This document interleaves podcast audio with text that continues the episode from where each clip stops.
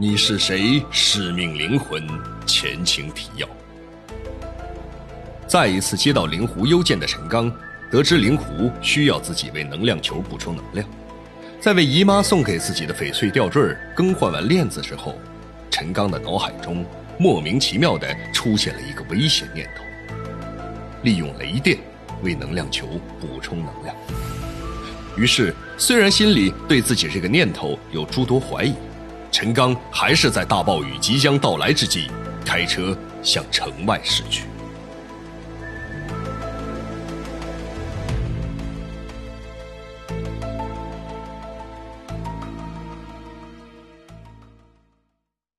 第一章，十二，补充能量，下。陈刚驾车出了市区，大约四十分钟后，眼前出现了一个宽阔的、天然形成的湖面。这个湖连着一条从北面流向西南方向的河，湖的四周则是一大片野地。这里。是钓鱼者的天堂。每到周末节假日，住在市区的人们都会成帮结伙的来到这里，围着宽广的湖面，打着各种五颜六色的伞，将一把把鱼竿悬垂到水里。此时，湖面周围仅剩的几个垂钓者也都在紧急的收拾钓具，大概是一场超级暴风雨就要到来的关系吧。陈刚将车停在河边的一处高坡上。开始忙活起来。他穿好雨衣，将绑在车顶的橡皮舟充满气。光线昏暗的旷野中，轰隆作响的雷声紧随着一道道闪电，将陈刚的越野车衬托得犹如汪洋大海中的一叶扁舟。一切弄好之后，只等着暴风雨的到来。陈刚坐回车里，随手打开了收音机。收音机里传出了播音员播报天气预报的声音。傍晚到夜间，城市北部地区将有一场特大雷暴降雨天气。据气象专家预测，这场雷暴天气可能是我市近百年来最大的一场灾害天气。望广大单位和市民做好减灾防灾工作。市政府已经将先前发布的黄色预警提高到红色等级。陈刚一边看着天空中越来越厚重的云层，一边听着收音机里的天气预报。这时候，湖面上开始涌起一阵阵浪花，湖面远端的湖水夹杂着许多漂浮物，有力的拍打着岸边。外面的风把岸边的柳树吹得呼呼作响，本来低垂的树枝被风吹得几乎快与树干垂直了。裸露的地面卷起层层沙土，霎时间天昏地暗。湖边垂钓者们还没有来得及收起的遮阳伞，被连根拔起，吹到空中，随后又被狠狠地甩向远方。一场巨大的暴风雨就要降临了。这时，一道刺眼的闪电撕破了西北面灰暗的天空。霎时间，将早已陷入黑暗的大地照得如同白昼。闪电划过天空后，一声炸雷仿佛像在耳边炸开，吓得陈刚下意识地缩了一下头，耳边嗡嗡作响。车窗外，先是几枚铜钱大的雨点砸落在湖面上，汽车的前风挡玻璃和天窗也犹如被人用棍棒敲打一般。刚刚怒嚎的风声，比刚才小了许多。接着，一阵紧似一阵的巨大雷声在四周响起，大颗大颗密集的雨点犹如被从天上向下倾倒的洪水一般，瞬间就将陈刚的越野车笼罩在暴风骤雨之中。陈刚低头看了看放在副驾驶座位上的能量球，他有些犹豫，自己是否真的有必要此时走出汽车，驾着橡皮舟？划水到宽广的湖面上，为这个东西补充能量。他的大脑中仿佛一直有了声音，告诉自己应该这样做。但不断响彻在耳畔的炸雷声，着实让他感到恐惧。陈刚从不断摇摆的雨刮器的间隙中看到，湖的远处堤岸上，一棵碗口粗的柳树被一道强力的闪电劈成两半。一阵巨大的雷声过后，树干的折断处冒出了一股股的浓烟。看到这个场面，陈刚的脖子后面瞬间感觉到了一阵阵的寒意。一个出身神秘的商人，我下午过去吧，你方便吗？一次重获新生的意外。什什么？我的癌症好了？一个从不露面的好友，你就叫我灵狐吧。一场惊天动地的阴谋，所有的一切一定都与那个人有关。欢迎收听长篇科幻悬疑小说《你是谁？使命灵魂》，作者。黄金由徐淼播讲。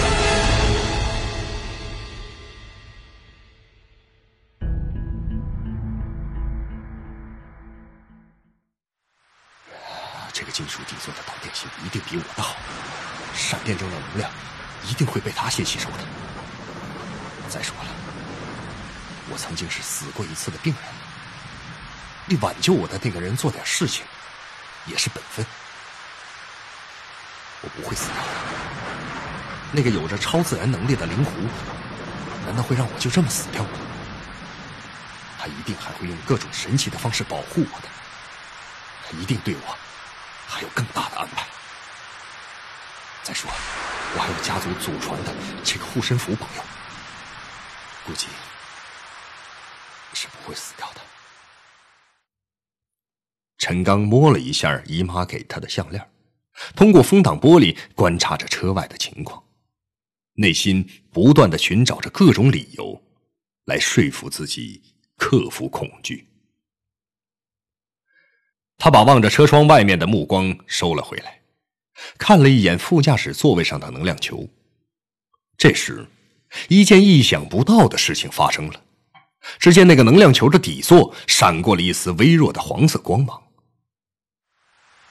他是不是在提醒我，这个机会不能错过？灵狐会保护我的，上天保佑！陈刚不断的重复着这两句咒语，紧了紧雨衣的帽子，拿起那个能量球，推开车门，迅速走进了雨幕之中。一道巨大的闪电在湖面的上空划过。照亮了昏暗的四周，紧接着就是一声巨大无比的雷声炸响在耳畔。车外的雨疯狂地向下倾倒着，方才铜钱大的雨点此时已经变成黄豆大的冰雹，打在头上和身上，感觉有些疼。此刻的陈刚已经全然顾不上这些，迅速地解开了车顶绑着橡皮冲锋舟的绳子。陈刚把那个能量球用尼龙丝的一端拴牢，另一端绑在冲锋舟尾部的环子上，迅速的把冲锋舟推下湖，自己也跟着跳了上去。他两只手握着桨，用力的向湖面的中心划去。大约离陈刚的 SUV 不到八十米的岸边，也停着一辆面包车，车里安静的坐着两男一女。他们是刚才在湖边钓鱼的钓友，驾驶座位上是一个四十岁左右的中年汉子，他左手拿着点燃的香烟，右手放在方向盘上，此时正透过暴风雨中夹杂的冰雹，从车窗前挡风玻璃向外面看着。雨水从汽车的棚顶顺着车窗玻璃向下流着。副驾驶座位上。坐的是一个三十出头年纪的女人，看来这样的天气完全把她吓坏了。此时她全身紧缩成一团，双手紧紧地抓着衣服的领子，眼睛目不转睛地注视着车窗外。汽车的后座上坐的是一个六十岁左右的老头。由于车里和车外的温度相差很大，后排座位的汽车玻璃蒙上了一层薄薄的水蒸气。老头在车窗上刮了一个手掌大的圆圈，正从这个圆圈向外面观看着。车的顶棚被冰雹打得啪啪直响，一道闪电照亮了漆黑的湖面。陈刚的黄色冲锋舟正在向湖心的方向用力划着，一道道之字形的闪电从空中劈向了水面和四周的矿，仿佛一条条耀眼的巨龙。可怕的雷声响彻天空。面包车里的三人几乎同时看到了陈刚的黄色冲锋舟。坐在驾驶座上的中年人最先开口喊了起来：“哎，看那个人，往湖心划船的那个，他简直不要命了！哎，这马上就要被闪电击中了。”由于惊恐，女人的五官几乎变形，眼睛直勾勾地看着窗外湖面上正在疯狂摇摆的冲锋舟。她发出一声刺耳的尖叫，马上用两手把眼睛遮住，不敢再看。后座的老头微张着嘴，喘着粗气，两眼注视着窗外。此时，一个出乎所有人预料的神奇画面出现了：一道道划破暗色天空的锐利明亮的闪电，仿佛被魔法所控制一般，从空中的不同方向朝着陈刚所在的冲锋舟涌来，把以陈刚为中心的湖面照耀得如同白昼。刺眼的白色光芒向四周散射着，又迅速地消失在冲锋舟上的一个点。被闪电击中的那个点上，向周围发出黄色的光芒。由于发光点中心亮度太强，陈刚和冲锋舟完全被耀眼的光芒遮住，形成了一个椭圆形的明亮无比的光斑。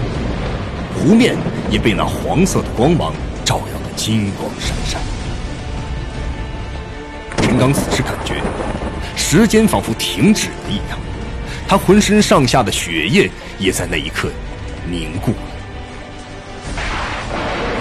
陈刚看着眼前这神奇的画面，一道道耀眼的白光伴随着天空巨大的雷声向自己涌来，一束束闪电击中冲锋舟里的能量球，又被其全部吸收。底座上的椭圆形石头正在变得半透明起来。那天晚上。陈刚看到的情景又在逐渐重现，那个黑黝黝的底座也有了变化，它的颜色也在变浅，渐渐的也变得透明起来。在底座内部的中心位置，好像是一种液体。随着闪电能量被这个底座吸收，那股液体开始有规律的变化成一个球状，接着，这个液体球开始慢慢旋转起来，并且越来越快。球体的颜色显然比底座要亮得多，空中的闪电从四面八方击中底座后，化作一条条、一缕缕银色的光线，向那个高速旋转的、处于底座中心区域的球体涌过去。随着道道闪电进入那个旋转的液体球之后，那个椭圆形底座上面的石头也变得越来越亮。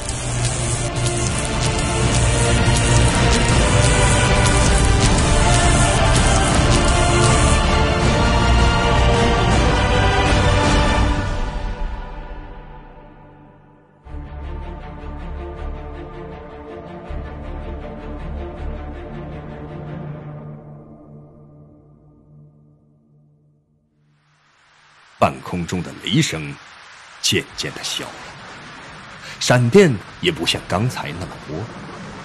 陈刚的冲锋舟里灌了不少水，他一边向外掏着水，一边向岸边奋力划着桨。到了岸边，陈刚急忙把能量球放到车里。由于雨量和风力太大，雨衣里的衣服也被打湿了。他把冲锋舟里的空气放掉，并重新绑在车顶后，脱掉雨衣，钻进了车里。他坐在车里，稍微稳定了一下情绪，点燃了一支烟，看向窗外。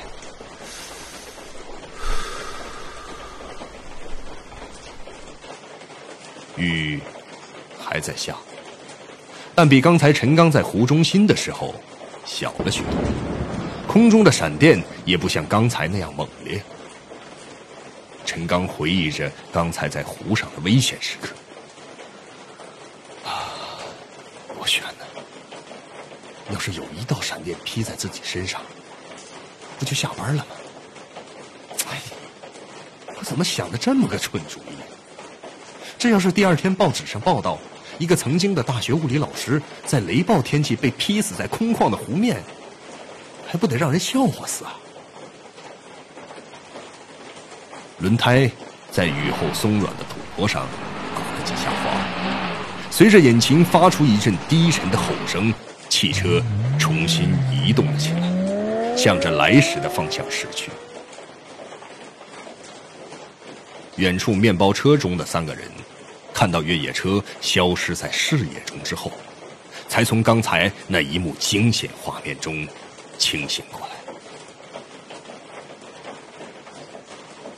嘿！坐在面包车中驾驶座位的中年人轻微叫了一声，女人和坐在后座的老头一同把目光投向了他。由于过度精神集中。他忘记了刚才拿在手里的香烟，香烟已经燃烧到根部，烫到了他的手指。他急忙掐灭了手中的烟头。哎呀，你说，刚才那个人，在雷鸣闪电的暴雨中去到湖中心干什么呀？坐在后座的老头，首先打破了车中的沉静。可能。是在找什么东西吧，或者，或者是去收渔网。坐在副驾驶的女人回答道：“难道他会在这样的天气里驾着冲锋舟在湖里找东西或者收渔网吗？”中年男人看着女人说：“女人话一出口，也感觉有点不符合逻辑，尴尬的对着男人笑了笑。”男人接着说道：“确实是在寻找什么。他是在寻找闪电。我们看着他自己划着冲锋舟来到湖中心，就那么静静的等待着，而且完全没有离开的意思。他一定知道，闪电不会劈到他，他才敢这么做的。哎呀！”我刚开始还以为这个人想自杀呢，闪电不等他滑到湖中心就会击中他的。谁知后来，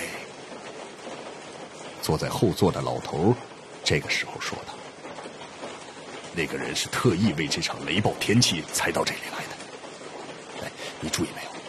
当他在湖中心的时候，所有的闪电都朝他袭来，哎，可他却安然无恙。”所有的闪电好像都被他装到一个罐子里了。这一切好像有魔法一样。你说，这个人是不是在做什么实验呢？旁边的女人插话道：“，什么实验会在这种危险天气中自己一个人急匆匆来，急匆匆的走啊？除非是自杀实验。”中年人说完。眼睛看了一眼车窗外面不远处岸边那棵刚刚被闪电劈倒的大树，把钥匙插在了钥匙孔里，发动了汽车。